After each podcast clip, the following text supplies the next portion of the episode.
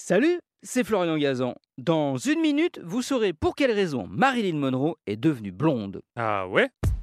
Ouais, blonde, comme d'ailleurs le titre du biopic qui lui a été consacré et qui a valu à son interprète Anna de Armas de se retrouver aux Oscars. Privilège que Marilyn, elle, n'a jamais eu de toute sa carrière à Hollywood. Par exemple, pour son rôle dans Les hommes préfèrent les blondes, même si Marilyn, elle, était naturellement brune. Ah ouais? Ouais, quand son prénom était encore celui donné à sa naissance, Norma Jean.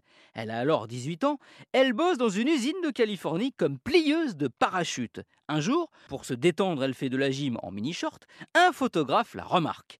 Elle commence alors à poser pour des calendriers, avec succès, ce qui lui vaut une proposition pour tourner dans une pub pour un shampoing. Mais à une condition, qu'elle s'éclaircisse les cheveux.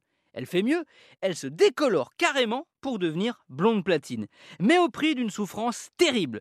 Pour y parvenir, elle utilise une solution qui contient 30% d'acide sulfurique, de quoi vous scalper n'importe qui. Ah ouais? Ouais, en créant cette Marilyn blonde, elle vient de tomber dans son propre piège. Dorénavant, toute sa vie, en moyenne tous les 4 jours, elle devra repasser par la case décoloration.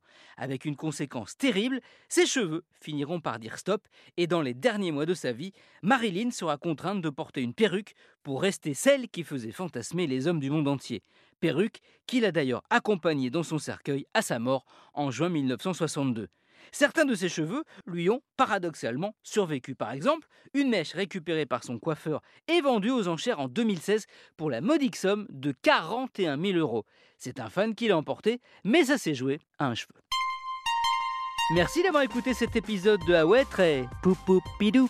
Retrouvez tous les épisodes sur l'application RTL et sur toutes les plateformes partenaires. N'hésitez pas à nous mettre plein d'étoiles et à vous abonner. A très vite